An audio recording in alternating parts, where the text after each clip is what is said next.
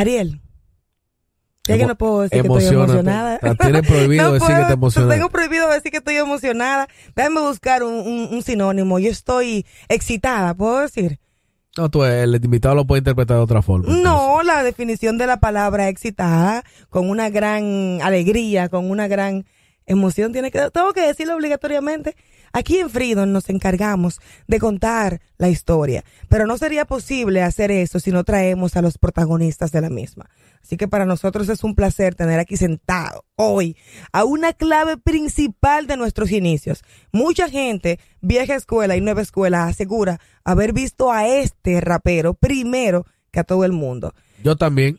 Yo soy Míralo uno. ahí, Ariel es Yo uno. soy uno. Yo dije, el primer rapero que yo vi en televisión dominicano, lo vi en el show del mediodía, recuerdo. Recuerdo hasta que era la escenografía vieja. Fue a este señor. Claro, yo lo vi un poquito más adelante, ya tipo zona R, porque ustedes saben que yo soy una bebé, pero igual sigue siendo una pieza muy importante. Yo lo conozco como Diógenes, pero ustedes lo conocen como NCD, la etiqueta negra. Bienvenido a Freedom. Sí. Gracias, gracias. Bonita Hola. introducción. Gracias. Y excitante. Excitante. Sí, sí, sí, para que te sientas en calor desde temprano. Mm, ¿Cómo estás? calor de temprano. O sea, en el calor de la entrevista, en el mood de, Mm, qué de la entrevista, sí, no. Chévere, estamos en calor entonces ya. De temprano, bueno, bastante bien, gracias a Dios, la salud óptima, eh, la vida en general óptima, las relaciones óptimas, los trabajos óptimos, hasta que aparezcan los verdaderos trompiezos. Pues quizá mañana te cambia el nombre y te pone Optimus Prime. Tal vez, tal vez, pero por el, por- hasta este momento esa definición es la correcta. Ya de aquí, que yo salga de aquí, entonces puede ser que a la salida ya esté la primera llamada del primer cobrador, o vaya al médico a hacer un chequeo general y de repente el chequeo general está complicado completo, pero por el momento... ser, pues, a, situación. a veces el diablo está ocioso. Exacto, sí, entonces, por ahora, óptimo. Óptimo. En CD, a veces eh, para organizarnos con este conversatorio contigo, a mí se me complica porque yo no sabría ni siquiera por dónde empezar. Pero vámonos a lo básico. Ya yo conozco un poco tu historia, he tenido la oportunidad de entrevistarte antes. Y es interesante como tú, jovencito, contaba la historia de cómo tú te ibas ahí, escondido a las fiestas. Comiénzame por ahí. ¿Cómo le nace a NCD ese deseo de ser un artista? Porque tú no empezaste eh, cantando, o sí. Cuéntalo a la gente de Frida. Bueno, eh, yo, como casi muchísimos dominicanos, que de pequeño tiene sus, sus venas artísticas, en una cosa o la otra, yo me recuerdo que yo imitaba mucho a Michael Jackson. Y Tú también entonces- eres de la asociación de raperos que soltó el breakdance. Efectivamente. Entonces yo eh, me gustaba, obviamente, el, el estilo de, de música y de baile de Michael. Y entre las fiestas caseras y también cuando iba al campo, el Michael Jackson y patripiarme y robaba mi show. Siempre he sido un poquito en esa, como en esa dinámica. Ya luego, cuando comienzo ya eh, a darme un poquito de cuenta de otras cosas, entonces donde inconscientemente yo, a través de lo que bailaba de Michael, también después vi videos de breakdance. O sea, Sí. pero ya yo entendía que yo hacía cosas parecidas cuando bailaba como Michael, por lo de Electro Boogie, por la Sí. forma robótica, obviamente, de Michael y demás. Entonces, como que ya la parte ágil le hemos tenido todo el dominicano que ha monteado, que ha, sub- que ha, que- que ha subido en su mata, tumba su mango y su vaina, se ha reguindado y demás. Entonces, me fue fácil la parte ya de la parte ágil de los movimientos del breakdance y como que calé chévere y hice ese crossover rápido al entender y ver esa que yo no sabía que se llamaba breakdance, yo no sabía que era una cultura, simplemente vi la gente bailando y entendía que podía hacer eso y lo combiné con lo que ya tenía y ahí arrancó esa partecita, que fue lo mismo que me llevó ya después ahí en la, en la Osama, obviamente en, en los Minas, Osama es como la división entre la, la Venezuela y las demás calles donde comienzan a entrar para los Minas. La primera es la Osama.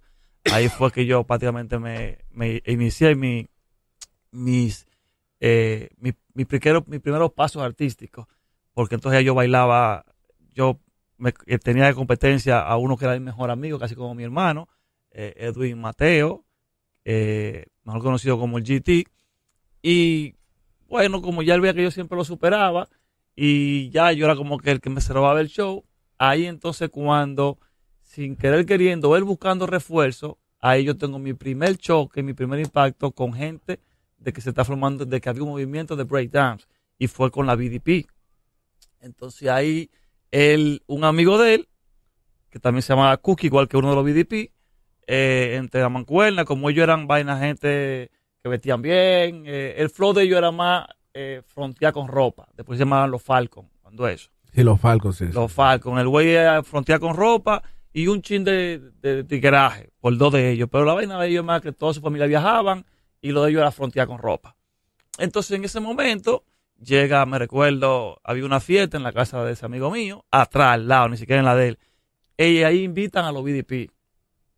Ahí está, llega David, llega Cookie, llega Robert, eh, ¿quién más? DJ, que también formaban parte, que eran los principales, eran los cucos.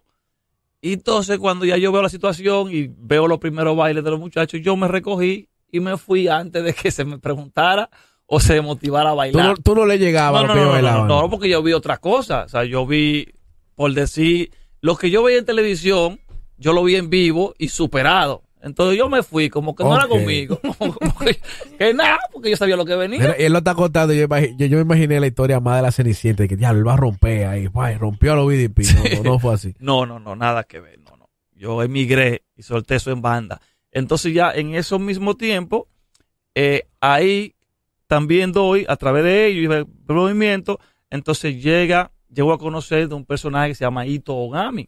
En ese momento, obviamente todo el mundo sabe, cuando digo yo voy a conocer un personaje, estoy hablando de ese entonces, Claro. que se llama Ito Ogami. ¿De qué año hablamos? Estamos hablando para allá atrás, para los 90, 90, 91, 91, máximo, máximo 92, maybe. Y entonces en ese, en 91 específicamente, 90, 91.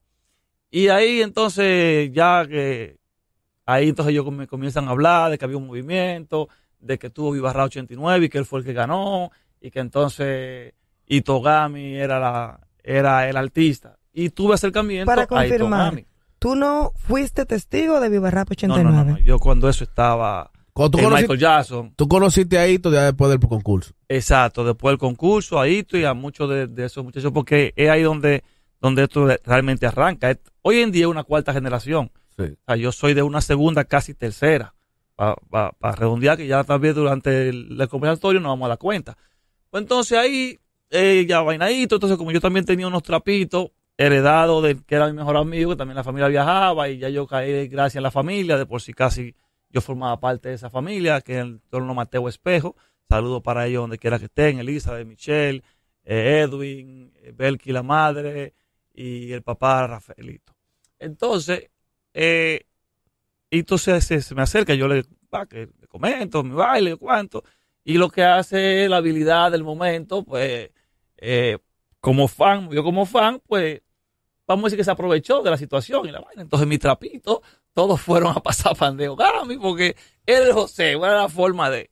Y de ahí, ya, ya yo sé que, que hay un movimiento. Entonces, ya yo como que me quiero entrenar un poco más. Que fue lo Y- más histórica. Si li- Hito se liquidó con mi ropa.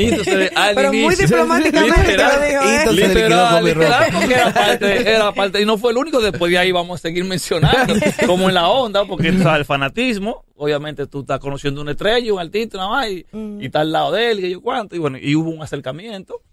Pues entonces, eh, ya de ahí yo me mudo, de ahí paso para, para el barrio La Enfermera, y ahí ya habían dos muchachos que también tenían inicio al baile, que eran eh, Emilio y, y Robert. Emilio se convirtió en uno de los mejores bailarines del país. Y yo también ya, entonces como ya yo llegué, ya estaba un poquitico del sonidito de que yo bailaba y que yo yo cuánto. Entonces también de una vez fue, el recibimiento fue que me esperaban en una escalera. Oye, ¿cuándo que vamos, cuándo que vamos a competir para ver? Porque yo también estaba, estaba en aprendizaje. Y en ese decidí un día hacerlo y fuimos a un parquecito que está ahí en la, en la Venezuela. Y, y entre la práctica yo vi que el que se llamaba Emilio tenía también mucha habilidad y tenía mucho talento, pero todavía no era mejor que yo en ese momento. Entonces lo que yo hice fue pasarle mi conocimiento a Emilio, eh, y ya Emilio era el maestro, como que dice, de Robert, después llegó a Mary King, y ya yo desde ese momento, porque ya como que de conocí a Hito y de que empecé a escuchar canciones, como que me gustó más la cantadera. Entonces como que yo rápido solté el breakdown, y ahí como que armamos ese corito que se llamó la Jugle Pasi. Armamos el corito, después llegó otro en sí que se Eh, llamaba espérate, dame Melvin. una pausa ahí. Espérate, espérate. La Jugle Paz. Le pusimos la Jugle, incluso Jugle Gap Pass. Ahora, lo de Jugle por lo del Jungle, en el Ujú. momento yo que, lo de Gap porque a los tres nos gustaba la música Gap, y Pasi porque era el, era el seudónimo, el nombre que se decía a los coros. Fíjate que la BDP era BDP Pasi. O sea, eso era como el, el, el, el alias que todo el mundo tenía que tener cuando era grupo. Un sufijo. Exacto, nosotros pusimos la jungla y la paz. Y ya ahí formamos, eso sí ya fue, estamos hablando que eso fue en marzo, en marzo del 93. Nos armamos, empezamos a buscar vaina para grabar, ahí caímos para grabar las primeras canciones, donde Máximo, Máximo era un, un sonidita de ahí de, de, de Sabana Perdida, que lo que tenía un disco live, pero entonces ahí era que grababan muchos de los raperos. Como él tenía el disco tenía un doble cassette. Entonces, tú sabes, un cassette la música, y te volvía y del otro grababa, como lo que han dicho casi todo el mundo aquí, corrido. Tú no te podías equivocar. Si te equivocabas, para atrás otra vez. Y ahí hicimos los primeros pininos de las primeras canciones, yo ensayando. Ahí luego se nos une un MC llamado MC Melvin. Y ahí ya formamos y ahí dimos un paso un poquito ya más adelantado y fuimos a grabar a donde Manuel Connection. Sí, Ahí fuimos donde Manuel y ya. Y ese mismo año, a grabar la canción, Faridí hizo el primer concurso, ya después de Ibarray y ese concurso, hizo el primer concurso de los grupos que estaban en el momento seteados, como Fernando el Dictador, que tenía, que tenía su grupo, eh, estaba Radical, estaba Tribu Rebelde, Carlos Tujay, los grupos que estaban en el momento. Entonces hizo ese concurso en el Club Héctor J. Díaz en diciembre, 31 de diciembre, el concurso. Ya tú sabes que yo tuve que hacer malabares para yo poder llegar ahí. Cuando llegamos, clasificamos. Clasificamos con un tema que teníamos que se llama 100% presente, que fue el primero que grabamos. Y clasificamos. Entonces el problema era que para las finales había que volver después de cena. Después que ya todo el mundo cenara en su casa y todo, porque El era mismo el 31. mismo 31. Entonces Epa. ya hay, perdón, Bueno, pues no, la- por la fecha y la hora. eh, la fecha y la hora. ¿Y a quién se le ocurrió poner ese evento Ah, ese no, día? ajá, te estoy diciendo quién es el que lo hizo. O sea, pero como, como que cómo él le llegó, de que vamos a poner el 31 No, de alguien que tenía la 31 de intención de que no hubiese 93. quórum, oíste. Ah, no, no, Alguien te- tenía la intención de que no hubiese quórum. Estaba ¿no? lleno. No, estaba full, full, porque estaban todos los grupos de por sí. Ya estaba como el. Ya, estaba el ¿Dónde- ambiente. dónde fue? En el Club Estos J. Díaz. Eh, sí. Ahí en la cabeza del puente. del puente de la 17, 17, Bueno, sí. era un lugar que la gente Al lado de la podía- OIM. Al lado de la Sí, olla, la gente podía caer ahí. Entonces, che, y además tú sabes que había un vicio de entre nosotros, claro, que los raperos íbamos a estar ahí, porque fue una fiesta de fin de año, la vimos así, como concurso. Entonces ya se complicó porque yo entendía que a mí no me iban a dejar salir ya después de cena, pues eso fue temprano en la, en la noche.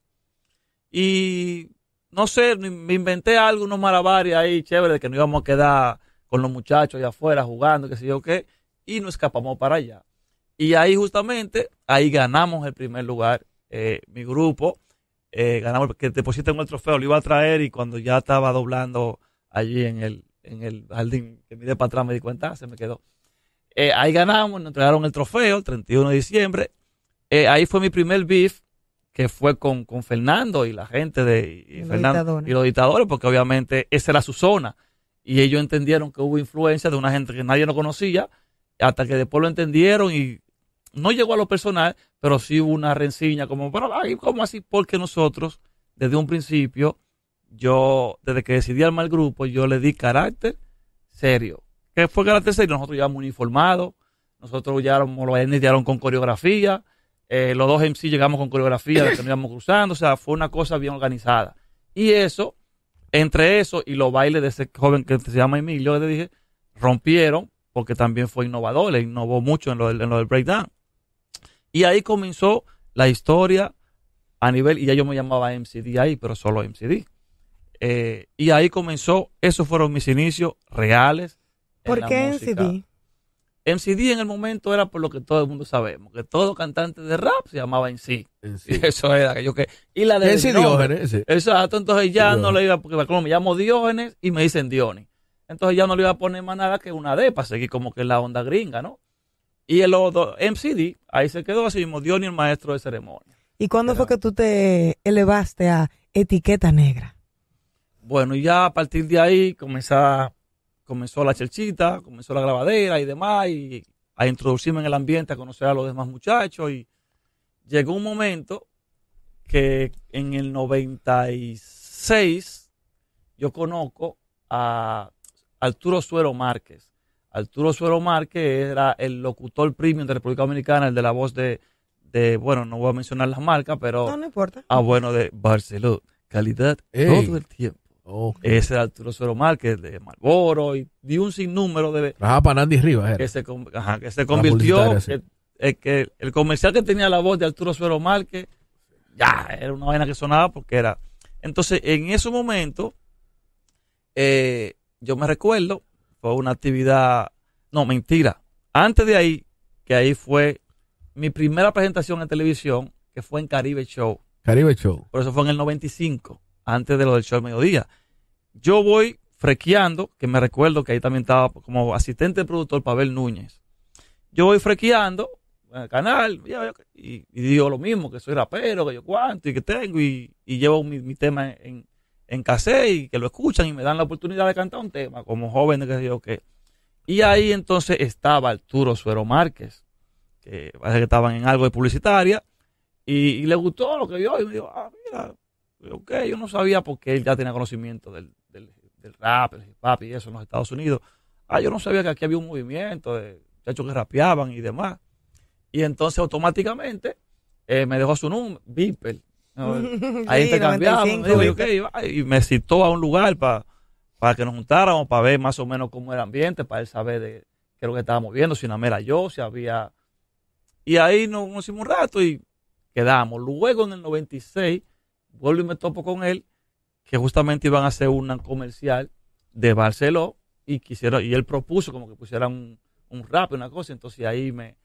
Y cuando él me jaló dentro de lo publicitario y demás, dice, bueno, eh, hemos tenido otras opciones, pero lo elegimos a él porque como que él es, él, él diciendo era publicitario, él es como la etiqueta negra de, de, de este de- de- de la música aquí, que yo cuánto, y a mí me gustó como sonó. Ok. Y ahí entonces al- automáticamente adquirí MCD la etiqueta negra, cuestión de que cuando ya iba a sacar mi primer álbum, ya yo tenía mi nombre completo. ¿Y cuál era el comercial?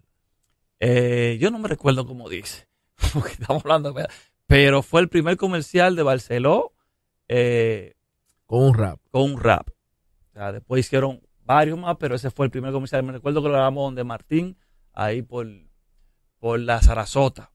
Él me, me recogió, fue y me buscó y ahí se hizo eso.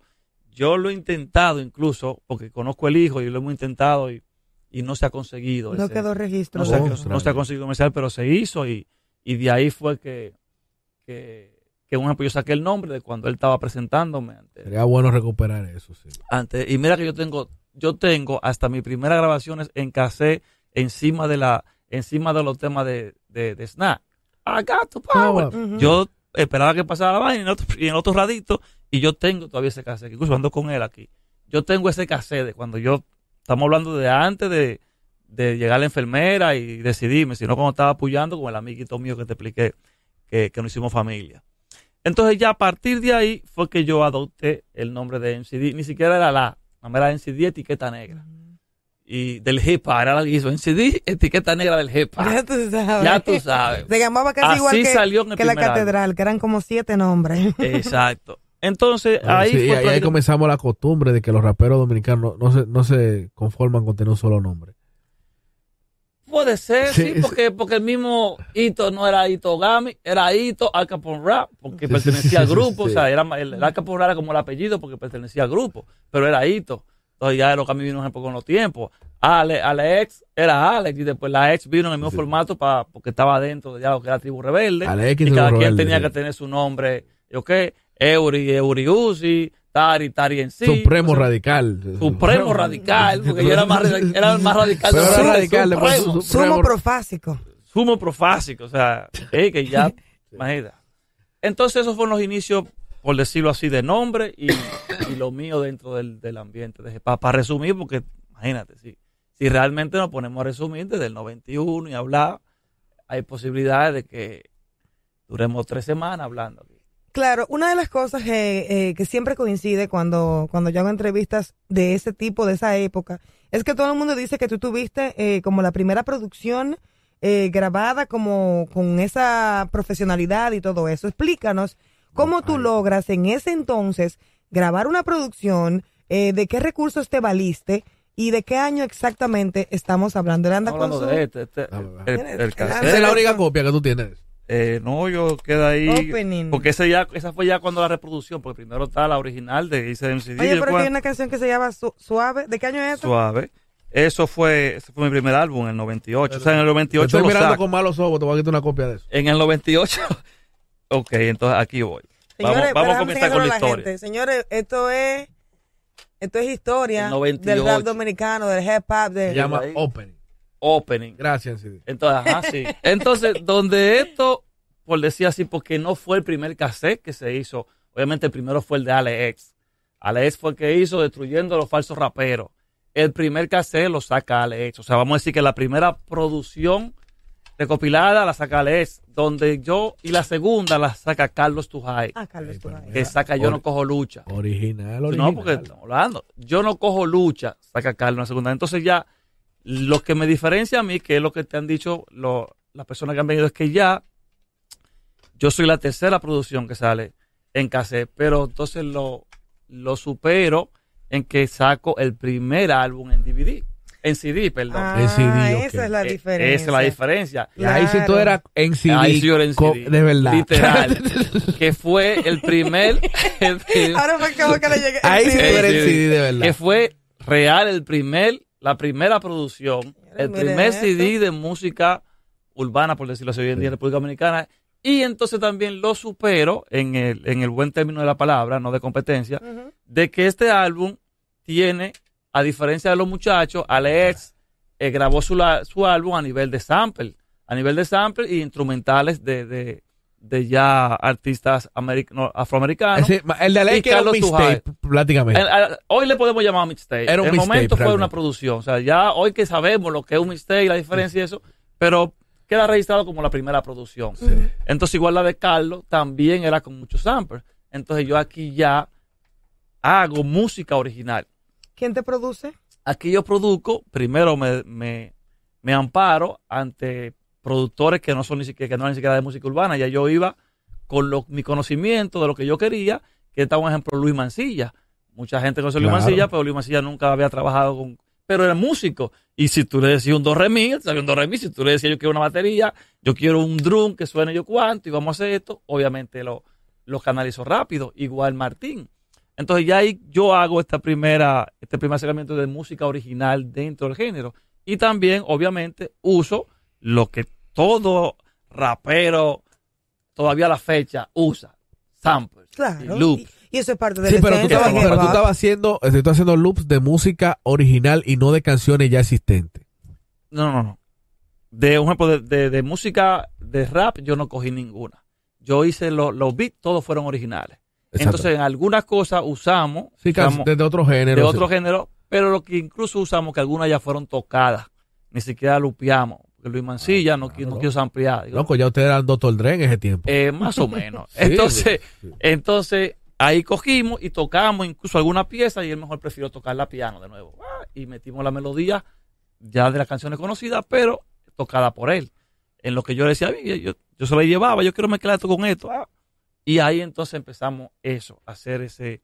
Y eso fue lo que diferenció y lo que dio, por decir, la primera producción ya original de, de música urbana, de rap, hip como le quieran llamar hoy en día, a lo que es este movimiento. Respetando siempre el, el lore y el rango de Alex y Carlos Tujay, que tuvieron primero que yo un, un cassette de, producido. Ya después de ese fue que vinieron los campamentos, vinieron. Todo el que hizo vino después de ese ahí. Porque claro está, también tuvo un ejemplo, lo, tuvieron los Itogami, pero Ito rápidamente fue un crossover a merengue. La, la primera producción que salió, que salió de Itogami fue un, un, un demo, por decirlo así. Un single. un single de dos canciones, que era una de Navidad en merengue y otro merengue y ¿Merengue o, o merenja? Mad House. Meren House, Ujú. Meren, Meren Hepa, Meren House, Meren Rap, que al final para mí es todo lo mismo, pero hay forma de, de diferenciarlo, pero al final del día es todo lo mismo. Ah, Es una forma, Sí. una forma de llamarle por ponerle un Sí, nombre sí. por tú querer tener un protagonismo, Sí. pero al final era lo mismo todo, se hacía igual. Entonces, tenía eso también antes de, incluso creo que hasta antes de Alex, tenía eso también, ese, esa producción hito. Fueron tres temas, y repito, ya eran Meren House, no era.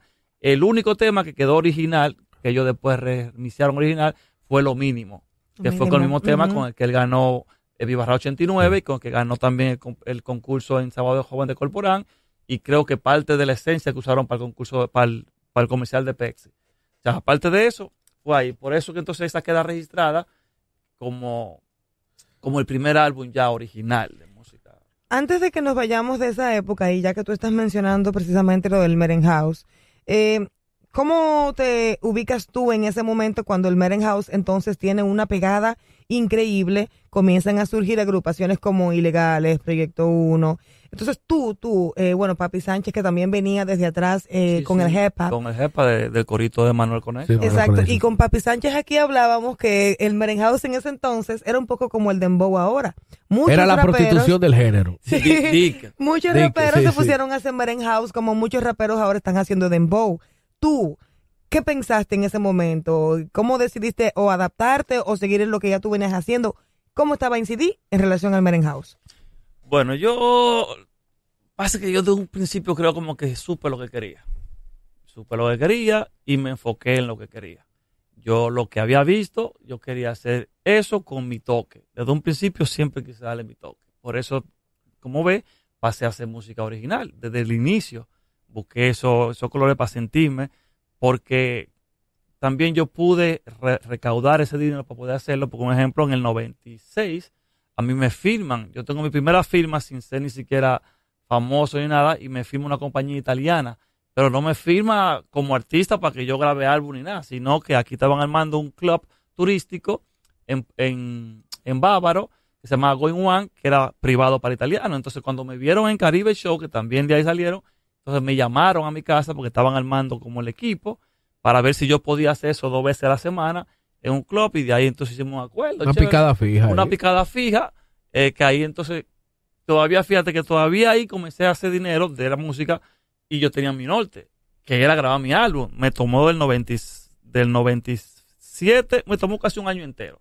hacer el álbum, que ya el primer año yo hice mi- mis ahorritos, porque yo te mencioné gente que Luis Mancilla no fue por, la- por amor al arte, porque no lo hacía, hubo que pagarle. Ahí en este cassette están los créditos y dice ese álbum dónde fue materializado y quién y por quién fue mezclado, porque ahí Todo está, eso fue todo eso pagado. está ahí. Todo eso fue pagado, obviamente, por, por lo que te acabo de explicar. Entonces, también de ahí mismo, yo decido que si te fijas en la carátula, la portada del álbum, eh, aún ta- estamos hablando de rap y siendo rapero, yo también decido, como que entendí, mejor dicho, a, tem- a temprana edad y a temprana edad, no, no de lo personal, sino del entrar al movimiento, de que habían dos cosas. De que esa cultura no era dominicana y que era una cultura que estábamos adoptando. Entonces yo decidí investigar un poco sobre ella. Y cuando investigué, caí en lo de la ropa. Que de ahí para allá fue un ejemplo que los campamentos uno y todos esos coros me quisieron afoliar de que yo no era rapero porque yo dejé de vestir ancho. ¿Y por qué yo dejé de vestir ancho? Porque yo leí la historia y entendía por qué los raperos americanos vestían ancho. Yo entendí por qué ellos andaban con Hood y andaban con Cope. Entonces yo dije, esto no es un país frío. Ellos no andaban por eso porque estaban creando un estilo de vestir, que eso es lo que la gente a veces no entiende. El rapero en sí, la cultura hip hop, el vestuario no fue planificado. Era la ropa que ellos usaban diariamente, por necesidad. por necesidad. Aunque, aunque hoy en día se considera como un elemento Bueno, del hip hop. hoy en día, es lo que estoy diciendo, pero no fue, estoy hablando de aquellos tiempos, que no fue organizada, no fue planificada, no fue planeada. Cayó por default, porque estaban vestidos así, querían sentirse así, y era que tenían que vestir cuando había frío, hay que ponerse coat.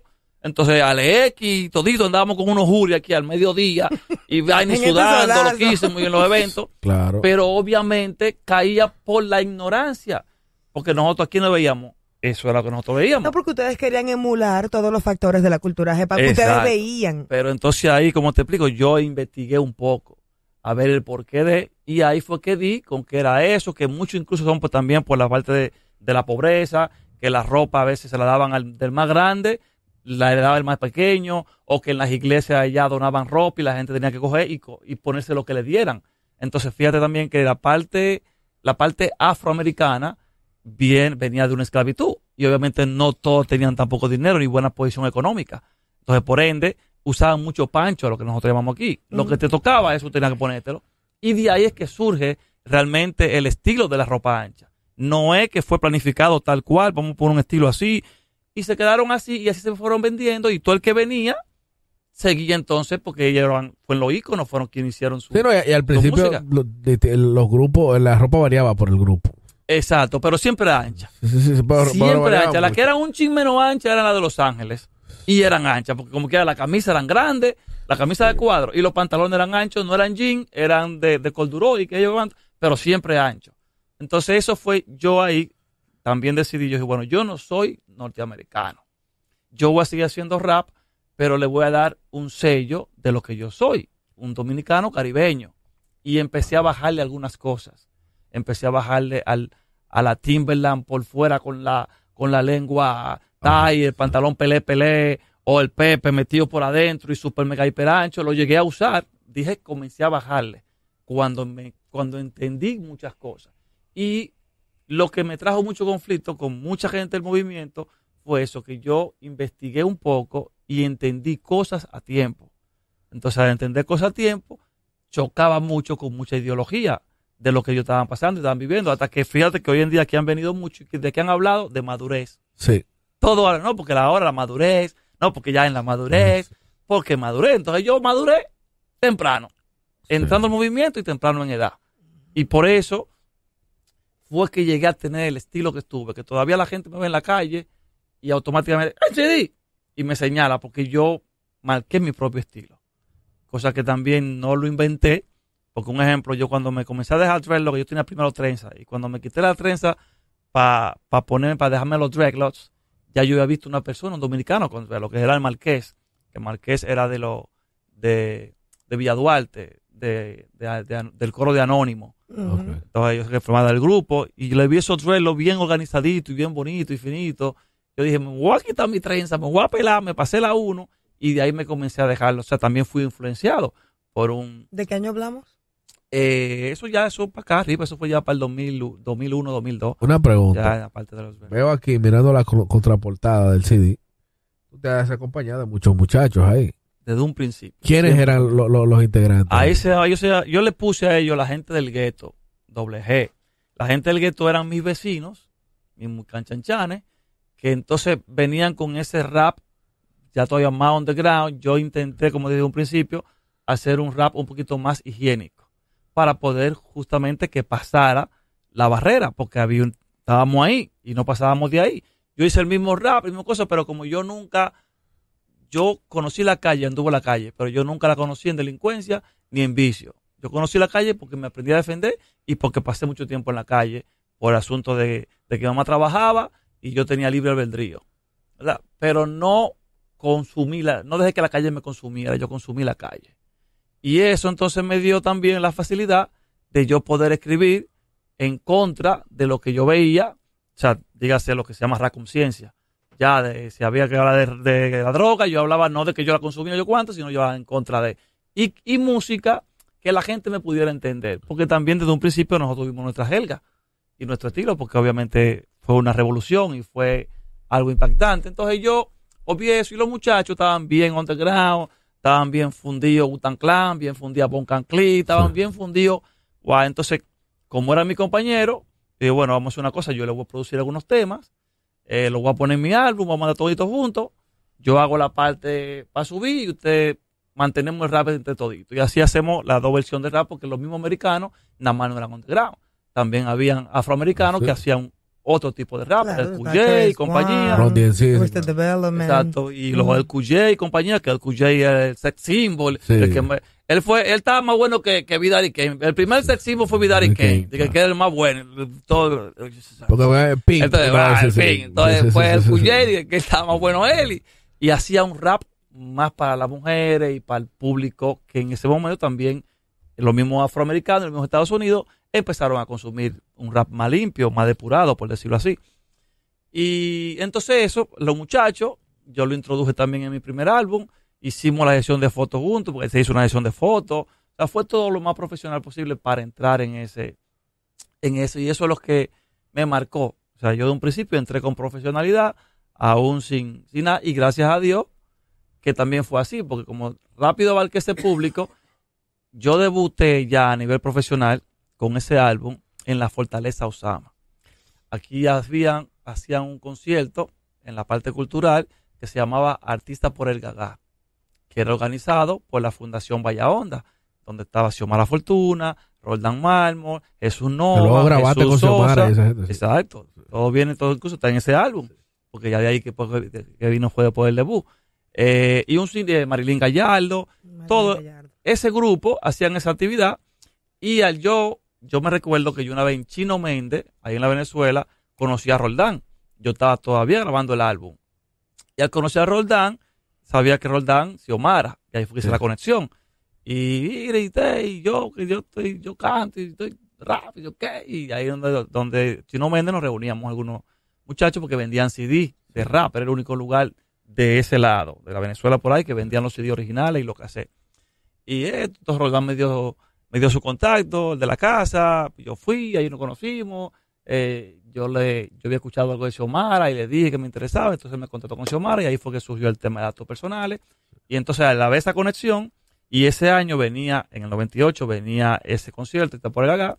Entonces, para, darle- para ello abrirse un poco más a la juventud y a la cosa nueva, entonces me hicieron la propuesta de que yo hiciera el, el estreno del álbum ahí y demás. Cosa que me combinó muchísimo porque esos media tour que ellos estaban haciendo, entonces me llevaban como la macota. Mm. Y entonces yo comencé a entrar a todo ese programa. Sí, este es un muchacho que está haciendo una música, que es raro, yo cuánto, y es un concepto bien chulo, y pa, y ya yo en, dos por, en 7 por 7 Roberto, cuando estaba, que donde estaba en Teleantilla, en A Toda Máquina, eh, está pegado, todos esos programas, como ellos estaban en Media Tour, a mí me salió colita, porque ellos estaban presentando parte de lo que iba a ser el concierto esa vez.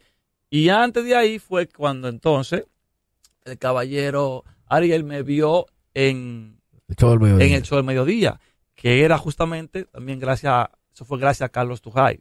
Carlos Tujay también tenía en ese momento un, un tour, se, llama, se llamaba el Tujay Tours, que realmente yo no, no, no he escuchado casi desde la boca de nadie aquí hablar de Carlos Tujay. Cuando Carlos Lo, Tujay lo mencionan literalmente Papi Sánchez, lo mencionaron. Sí, no lo mencionaron? sí, no. porque que Carlos hizo su, hizo, su, hizo su aporte, bien, bien significativo. Él es chicle y mala fe y malo, pero hizo su aporte. Soy Y- ahora. Y es mi compadre, de, real, de agua, el hijo más grande de él se lo bauticé yo. Mira, Tenemos que traerlo aquí, claro. sí, sí, entonces, Carlito, ah, como ya ha firmado con, con Teodoro Reyes, para distribución de ese cassette que estábamos hablando, hizo el Tujay Tour, y entonces como yo era que estaba en ese momento, a nivel de barrio, yo era que tenía el sonidito. Antes todavía de ser el profesional full, yo tenía el sonidito por el estilo y me diferenciaba y la vaina bien. Entonces Carlos me puso como contraparte. de- del du- y ese día él fue a presentar eh, lo que iba a ser su concierto y ahí fue que me llevó al show del mediodía. Y ahí fue mi primera presentación. E incluso ahí mismo en el show del mediodía, me recuerdo yo, eh, ¿cómo se llama este? Ah, al la diferencia también de, mi, de, de cómo yo canté y cómo me desenvolvía y en la entrevista, automáticamente yo tenía un segmento eh, y de una vez me jalaron para hacerme una entrevista aparte y para ver cuándo yo podía volver al show y cantar más de un tema, porque si yo nada más canté un solo tema y después hicimos una cosa todito juntos. Y como que llamó mucho la atención, mi estilo, lo que sea, y ya después yo estaba casi eh, una vez al mes, o cada 15 días ya yo tenía que ir al show del mediodía, porque ellos me llamaban y se armó esa, esa armonía a mi favor. Y, y ahí fue que después vino la pausa y todo eso y saco con el álbum. Después ahí fue que me fui para firmar y saco el álbum y se arma, se arma todo ese, todo ese ambiente y ese cuchitrí, como dicen por ahí. Y el mismo, el mismo movimiento y la misma exposición fue que me llevó a seguir dando los pasos que yo entendí que tenía que dar porque conocí rápido el negocio. Para ese concierto a mí me pagaron. Y ese concierto hizo, el de Alta Porera, hizo que ese álbum se tiraron, la primera vez se tiraron 500 copias, que estamos hablando para ese entonces, yo no sé qué yo iba a hacer con toda esa copia, pero se tiraron 500 copias de cassette y de CD. Y en ese mismo concierto se vendieron todas. Que de ahí entonces fue que después vino después la retribución y después sacamos mil, mil del mismo CD y mil CD de eso, que entonces después se distribuyeron porque ahí después me llamaron de nuevo del club ese de, de donde estaba en italiano. Y entonces yo volví a una segunda temporada, pero ahí yo llegué con un material. Entonces ahí yo vendía mi vaina a todos los turistas. Dentro de OK se vendían rápido esos mil y volví a reproducir. De ese álbum se reproducieron como cuatro mil unidades. 98, 98, 99, igual cassette. Y eso me hizo generar una... Primero, me hizo entender que iba por el camino correcto. Y entonces de ahí entonces eh, hice el primer video también ya profesional. Primero hicimos el primer video.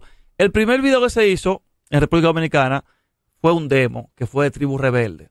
Ellos iban caminando, Joselito Gil, que fue también lo que era conmigo. Ellos iban caminando por la, por ahí por la, por el ámbar de, de Lomina, y él fue con la cámara grabando, y eso mismo, como Joselito no editaba ni nada, sino lo sacó igual, ellos cantaron el tema completo, hicieron su vaina, y ahí salió. Ese es el que se denomina como el primer video, según la historia de hip hop, que aunque parezca un demo, que pasó lo mismo con, con- con el álbum de, de Alex, pero yo su respeto doy que es el primer video y punto, porque era lo que había en el momento y fue como se hizo. Ese fue el primer video. Entonces después de ahí, Carlos Tujay hace Yo no cojo lucha, que ya un video un chisme así, ya se llevó edición, pero no tenía casi que ver nada con rap, porque hasta el, hasta el ritmo estaba un chisme acelerado, más tirando a techno. ok. Y entonces en ese álbum y en esos días yo estaba quemando en la calle con un tema que hice con Tari MC, que se llamó No Quiero. No quiero, no quiero más, yo no quiero rapearme más con falsos raperos. MC que se creen que el hip hop es un juego. Recuerda, quien gane, quien golpea primero. Y con Ocelito salimos ese video. Me recuerdo que aquí habían dos eh, Navigator, la, la jipeta Sí. que era la de Lionel y la de un amigo de Joselito. Y Joselito, oye, que yo que lo involucró y nos fuimos para el malecón a grabar. Y ese mismo día, en el malecón, había una, había una tarima de, de Barceló. Y el que lo estaba organizando me reconoció. Y me, me, me- me invitó a que subiera a hacer un tema de arriba yo cuánto. Y también eso lo grabamos. Y fuimos a Aragua, hicimos un video. Pero Joselito no editaba. Entonces yo tenía todas las imágenes. Y ahí alguien me recomendó a alguien en el canal 19. Y ahí yo fui y ahí lo editaron a nivel profesional.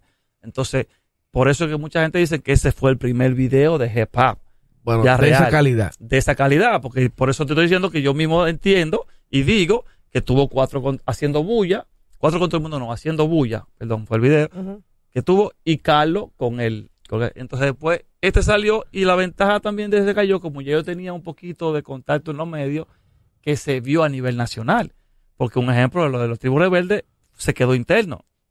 Se quedó quien podía tener cassette que se lo pasaron Local. se quedó muy local. Eh, Carlos, eh, en el 19, recuerdo que fue nada más que había un programa que dijo, ¿qué mix? Algo. Ahí fue que pusieron ese de Carlos. Entonces, este pasó a nivel nacional porque lo pusieron en todos los programas. Y a cada vez que yo iba a un programa de televisión, ponía mi video. Por la misma profesionalidad que tenía. Por la Claro. misma, exacto. Y ya de ahí pasó. Y por eso es que aquellos que no saben un poco de historia, siempre me señalan como, ah, no, el primer video que yo vi fue el de MCD. Pero están realmente esos dos antes del mío. Y qué bueno que tú, que tú le das ese reconocimiento y ese honor a quien, a quien se lo merece, porque la historia no es simplemente de quién cuenta la versión, sino de todo lo que pasó. Tú puedes perfectamente reconocer el trabajo de otros.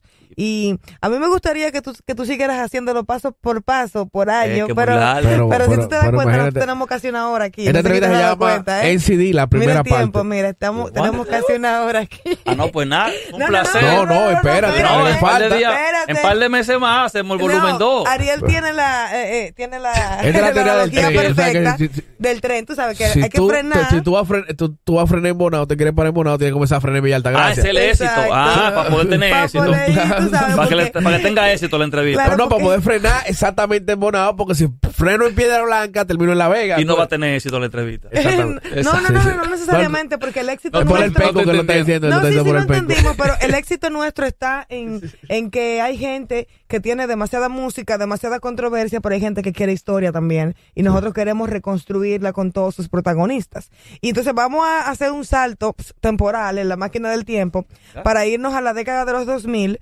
porque de esa época, de los 90, tú eres uno de los pocos que sigue manteniéndose activo en la época larga de los 2000. Porque yo, de hecho, te, te veo a ti 2000 muy alto. ¿Cómo tú entras entonces a la televisión, a formar parte, a trabajar en televisión? ¿Y qué pasa en ese momento con tu música? Veo que también hay una evolución musical contigo, tú haces algunos cambios, algunas cosas.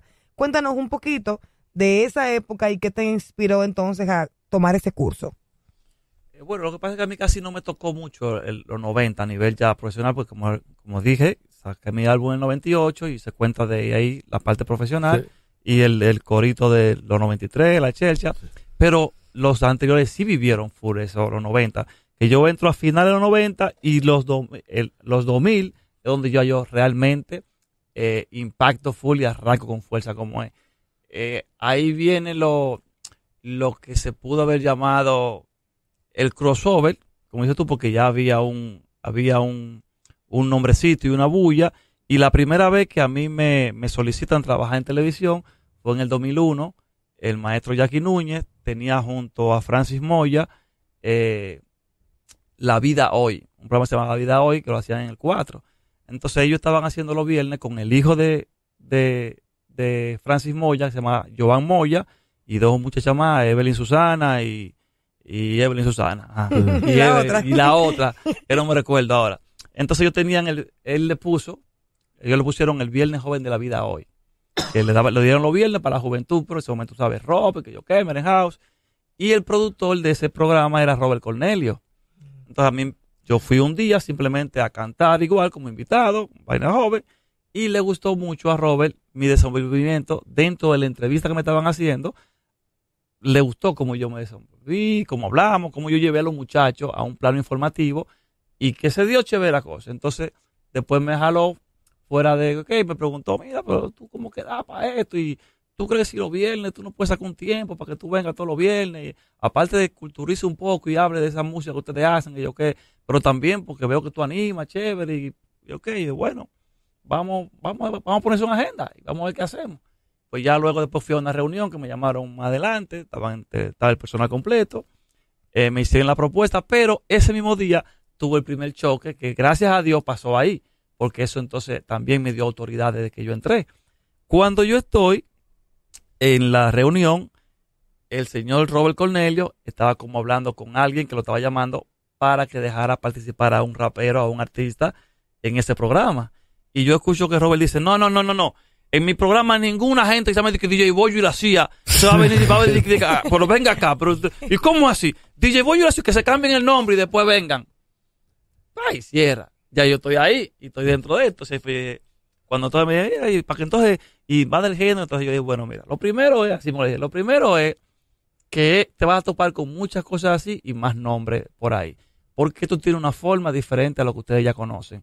Ustedes conocen los grupos de rock, de pop rock, y conocen los merenjados y la gente yo qué, pero aquí hay muchos nombres raros y muchos nombres que son icónicos y lo tienen así.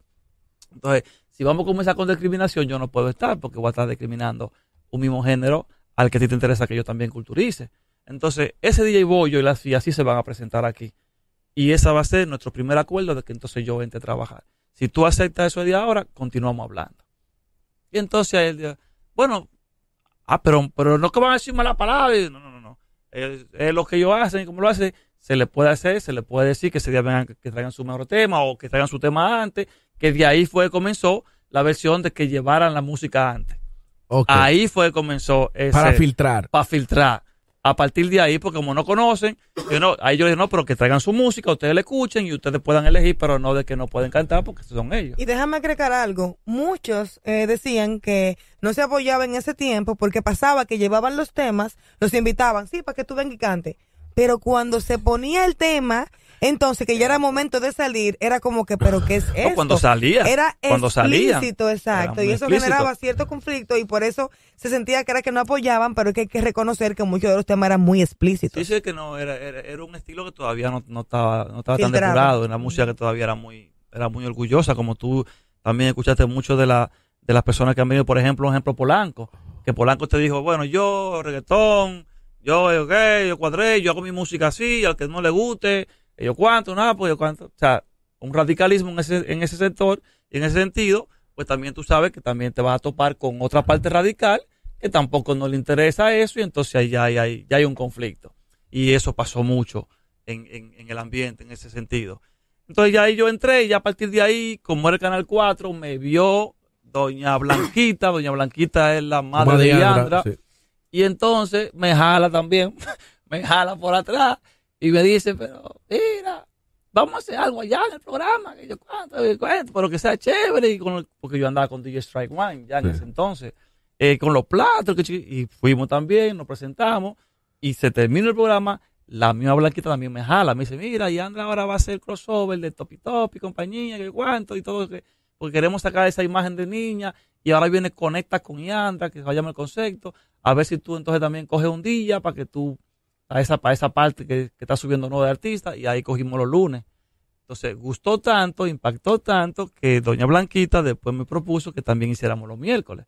Entonces, los miércoles, lunes y miércoles, ahí presentábamos SPA, presentábamos RAI, los grupos del momento, y gente que aún no habían podido llegar. Esos son mis inicios en la televisión, Eh, para, resumir. ¿Podrías decirnos eh, en cuáles programas has trabajado? No contar la historia de cada uno, porque tú no tienes que venir otra vez. Tú tienes que venir otras veces. Vamos a hacer como... Porque por cómo Todo se ve esto. Porque la vida tuya está basada en eso, así de que oh, vamos a acabar de entrevista y te vamos a jalar y te vamos a decir, mira, tú puedes venir otro día. tal. como, como ya, Sí. Claro. Bueno, eh, después de ahí yo formé del, parte del team Zona R.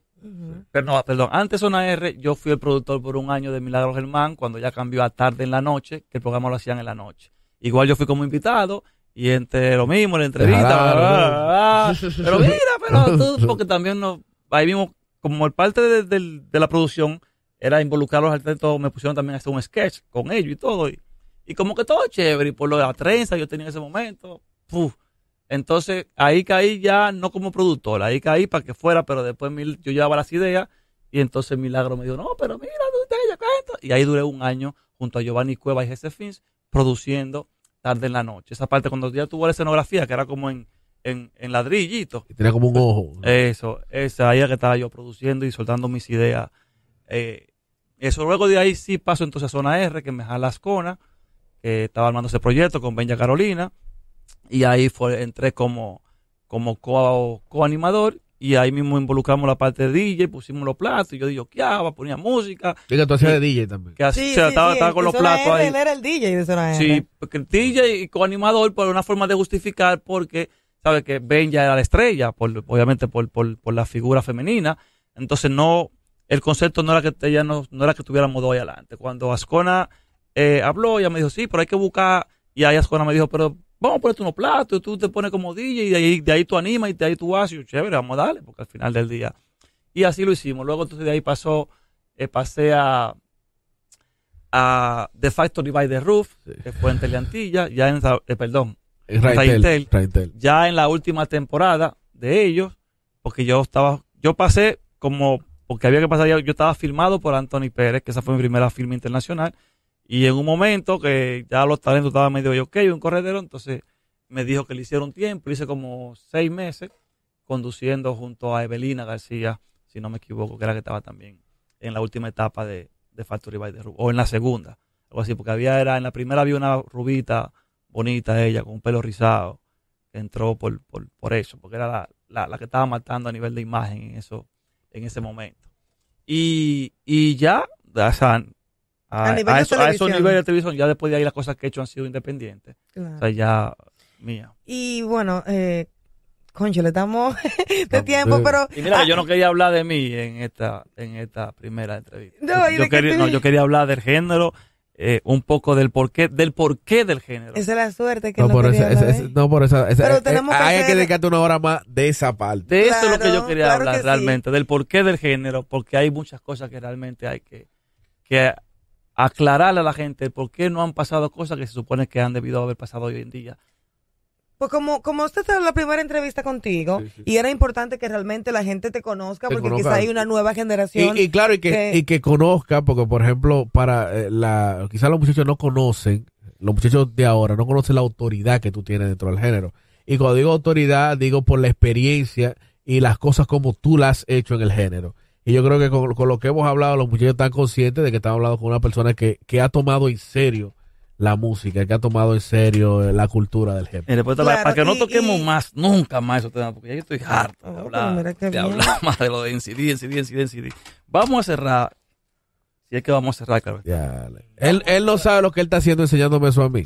Vamos a cerrar Te lo con va a esto. llevar. ¿eh? Él no sabe el lío que se está de ellos metiendo. yo te lo puedo asumir. Por ejemplo, antes de llegar ahí, después que hablamos rápido, resum- esto va resumido. Atiende Sí, sí. aquí porque después Ati- voy a preguntar para atrás y se va, a- se va a Yo, extender la yo soy una mujer Y multitask. no quiero yo que te se, estoy no quiero que se escuchando. ¿eh? extienda, mami. Tú, tú lo miras ahorita. Después Dale. de opening, el suceso y yo cuánto, y como yo realmente comencé a, a vender mi música y entender que la música era negociable, yo salí después en el 2003 con esto, que ni siquiera casi lo, lo- los artistas fuera del género No, habían no, hecho así. Yo hice, esta fue mi segunda producción.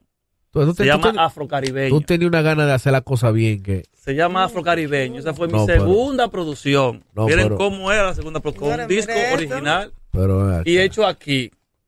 Y en ese tiempo no existían locas porque financiaban la carrera musical. ¿eh? Porque yo entendí, ya yo conocí, como repito, el cultivarme más, y de ahí adopté afrocaribeño. Y ese fue mi ritmo y mi forma, mi mismo hip hop, pero comencé a hacer lo que realmente somos. Qué vaina más chula. Qué vaina En- más chula. Entonces, estamos hablando, esto fue en el 2000, ahí están la fecha, y están los créditos de todo el que trabajó, que no, vamos, no tenemos tiempo para atrás. doblarlo, pa. Entonces, después de eso, al ver que veníamos con ese formato, ¿no verdad? Así tan profesional, me firma Anthony Pérez para la compañía Universal, para distribución internacional de Universal, y sacamos, siempre tratando de ir subiendo el nivel. Entonces, sacamos después este disco, a que ustedes estaban hablando, creo que era con Núcleo, que, que aquí la gente no hacía álbum, que sé yo qué, que todo el mundo Sí, sí. cheque.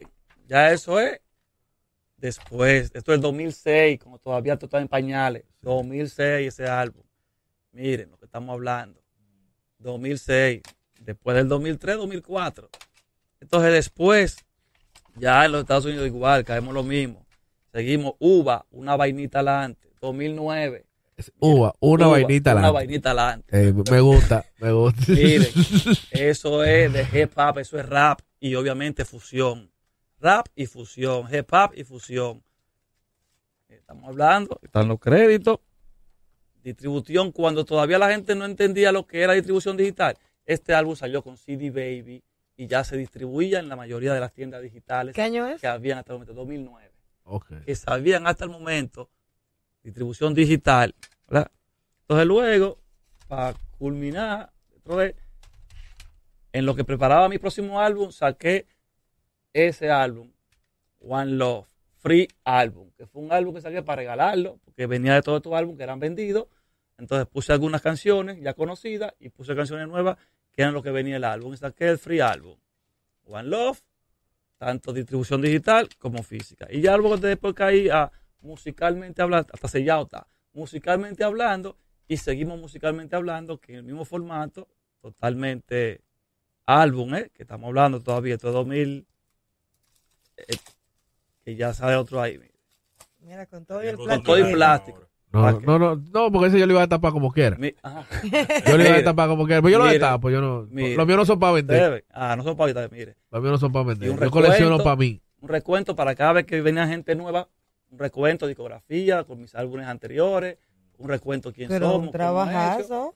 y siempre con dinero de la misma música sacado porque al final del día ese era el objetivo. No había ningún abusador que te ayudara en ese tiempo, ¿eh? Hubieron su, su- hubieron muchos abusadores porque todos esos álbumes se vendieron. No, pero yo digo que te No, no, no. ayudara a No, financiar. tu- Vaqueo, no, vaqueo. Tú sabes, vaqueo. abusador. Vaqueo, No. dile vaqueo. Dile ¿Sabes por qué vaqueo, no dile hubo, vaqueo. ¿tú ¿Sabes por qué no hubo vaqueo? ¿Por Te voy a qué? explicar por qué no hubo vaqueo. Porque a veces hay gente que dice que hay gente que no se deja ayudar. Y otro, hay gente que decimos que hay gente que no se deja joder. Porque un ejemplo, hay quienes a veces pueden tener la intención de querer ayudarte, pero te condicionan. ¿Qué caímos? Lo mismo ahorita. ¿Por qué tú, me ¿por qué tú no quisiste merenjado? ¿Por qué tú no quisiste yo cuánto? Porque el mismo John Distrito, que te, que te hizo... un re- ¿Tú escuchaste bien el recuento de John Distrito antes de poder entrar al urbano? Sí. que pasó por 10 mil vainas bachatarrá, que sé yo qué vaina, que yo qué jao, que yo cuánto, que yo qué.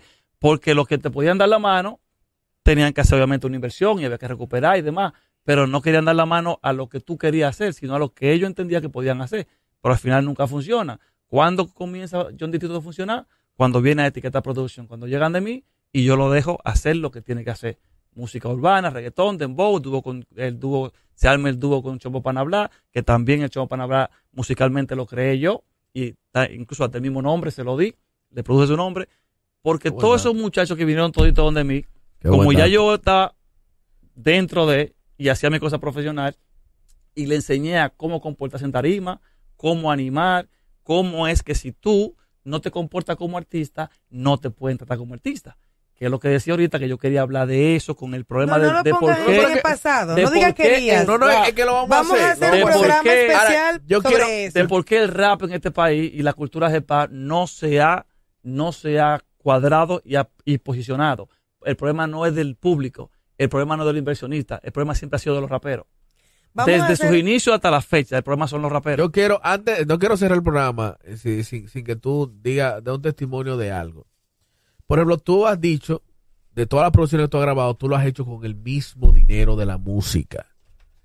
Lo que quiere decir, y no sé si se puede aplicar a la situación actual del negocio de la música, que grabar un álbum no es una pérdida. no, Que nada. sí, que parece que los muchachos lo ven así.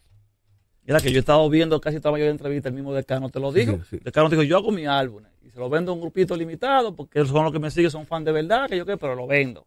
Y hago mis actividades donde pasa y por eso sigue haciendo sus álbumes, porque creó un nicho y creó un público. Pero realmente sí, eso tiene su, eso tiene su producto, eso tiene su fuerza, dependiendo cómo tú lo hagas y dependiendo cómo tú lo presentes. Porque el error de la música hip hop, rap o como le quieran llamar, en ese tenor, no la, no la, no la de ahora, porque la de ahora está muy bien. Aunque le moleste a mucho, los de ahora son los que están bien. Los que estábamos mal eran los de antes. Los de ahora están bien, porque al final del día es una industria. ¿Entiendes? Y ellos están haciendo lo que la industria le manda y le permite. Que algunos se pasen, yo cuánto, a veces ni siquiera es por ellos mismos, es por los managers que tienen. Es, lo que, es la pauta que le trazan. Pero es la pausa que le trazan. Pero ellos están haciendo lo correcto. Están viviendo de su música. Claro. Tú sabes que eh, como hicimos esta introducción contigo, ya nuestro público que es eh, joven, que es nuevo, sabe quién tú eres y asumo que te van a dar ese respeto. Vamos a invitar entonces a NCD Ariel Tenemos el para que hagamos un programa especial, ya, ya que ya lo conocemos a él, ya sabemos su historia, para que tú nos expongas, porque a mí me parece muy interesante, obviamente como protagonista O sea, lo- también lo de esta que nos cultura, faltó, saber que- qué sí. es lo que nos faltó y también qué podemos aplicar incluso hoy en día a los que solamente queremos hacer rap dentro de la cultura hip hop, que tú eh, me parece muy interesante que sepas y quieres hablar sobre eso. Así que muchísimas gracias, ¿Verdad? Sí. NCD, por darnos este wow, este recorrido histórico con Gracias. visuales y todo. Mira, señor, y todo eso el Me producto. faltó ahí Ariel, que, que está buscando colecciones. Mira, ese fue el primer DVD, solo que en el 2005. Un DVD, porque ya yo había tenido como seis videos. Entonces también entendía que había una industria que se llamaba DVD. Entonces yo me hice mi DVD y vendí mi DVD. Saqué mi. DVD. Se llama Cosechas, pionero en hecho. Porque Bueno. prácticamente fue el que vine haciendo por primera vez muchas cosas dentro del género. Y así mismo saqué mi DVD, pero también saqué mi DVD como va, por el librito, la cosa bien. Y ya ahí habían patrocinios. Ahí había más como Isidro Borda, Gitano 18, Ok. eh, El Bule, eh, Doble Play. Ya habían gente que estaban creyendo en lo que estaba pasando. Porque de ahí se vende. Entonces, eh, chévere y felicitar. ¿Me permiten felicitar a dos o tres personas? Claro, claro. sí. Eh, de muchos de los movimientos, me gustaría públicamente felicitar mucho a Ginómico. Porque fíjate cómo él también tiene su historia y él ha sido un triunfador. Como fritalero, él llevó su imagen a otro nivel. O sea, obviamente hizo un trabajo de investigación, porque fíjate que también te lo decía en la entrevista. Yo la vi, yo he estado viendo la mayoría de cosas para yo ver, obviamente, para nutrirme, obviamente, y también ver los pros y los contras. Y realmente está ahí. Lo correcto en su momento, aparte de que entendieron, su primera postura fue criticarme mucho esto que yo hacía, pero cuando ellos lo entendieron, también lo terminaron haciendo. Porque entraron a hacer álbumes, y no solo que entran a hacer álbumes, ¿cuál fue la canción más exitosa de lo correcto? Es cor- Correcto. ¿Con qué esa canción? ¿Fusionada con qué? Con salsa y Sí, con son. es- un son Eh, debajo, entonces, sí. si tú te fijas, de todo su repertorio, la canción que lo hizo más famoso fue cuando fusionaron lo que yo venía haciendo, fusionar. Lo que criticaban, pero cayeron ahí y es su canción ícono. Es correcto. Y de ahí, y gracias a esa canción y demás, pudieron sacar su álbum. Ya, el álbum que me recuerdo que lo hicieron como en este formato así. Lo sacaron en este estilo. Que se abría así también como se abre este. Bueno, era un álbum así, en formato. Que pasaron también del cassette y después hicieron esa cosa ahí. Por lo mismo que estamos hablando. O sea que siempre lo diré y siempre lo he dicho, no me importa el rapero que se quille y el que no se quille. El problema aquí son los raperos, son los MC, no el público. de la música. Porque Cuando Rochi se metió, cuando se metió Químico, cuando se metió Lápiz, cuando se metió en toda esa gente, fue rapeando.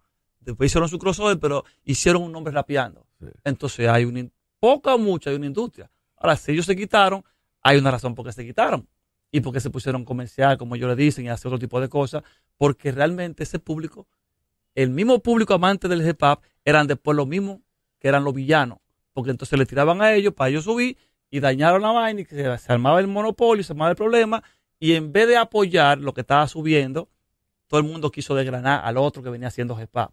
Y eso es lo que pasa con el hip hop. El que sube un ching con hip hop, viene otro desgranando el que está haciendo hip hop, de que ya son notallos cuanto en vez de hacer que todo el mundo tenga un espacio y se arme una cultura, se arme un movimiento. Yo no puedo salir a hacer música que otro la está haciendo y que está yendo bien, enfocado en querer arruinar la vida y la carrera de aquel.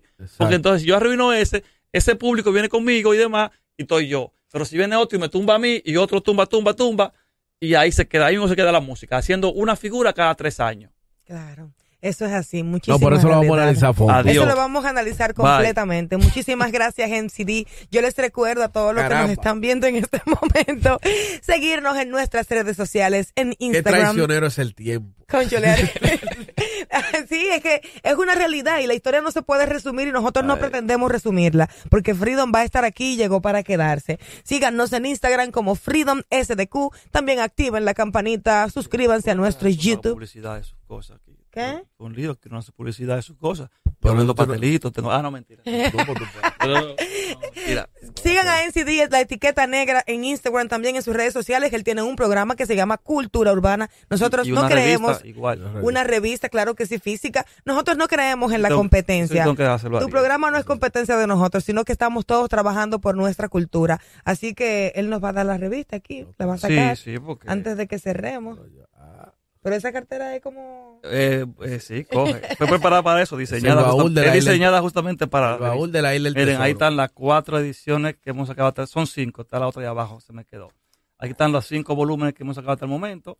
Eh, la primera empezó así mismo con ese formato que dije, el género urbano, haciendo una crítica a que eso no existe, el género urbano, pero obviamente desgloso y escribo el por qué no existe el género urbano. Existen los géneros urbanos, pero no el género urbano. Pero yo te pregunto, ¿cuál es el género urbano? Dime el género urbano. Porque el género es el género. Entonces no existe el género urbano, existen los géneros urbanos, hipar, todo, dembow y todo lo demás. Y ahí tienen entonces para que No, no, chequeen claro. un poco. Cultura Urbana Magazine, síganlo ahí. arroba Cultura Urbana Vamos a dar Mag. ese shout sí, en nuestras redes. Sí. Denle ahí. Por favor, ayúdenme ahí para que... Claro que sí. No, y, y no hará falta. Tú vas a ver que luego que la gente ve cómo pasaron las cosas, también se motivan por sí mismos. Así que ya lo saben, esta es la quinta despedida que yo hago, pero ya sí, vamos a terminarla aquí. Ariel Santana, Gaudi Mercy, nuestro icónico e histórico invitado de hoy en CD, Etiqueta Negra. Esto fue Freedom. Hay que pautar la segunda. Eh, ¿Ah? Dime, ¿cuál es que me voy a quedar? Gracias, gracias. Yo te voy a traer, pues yo tengo.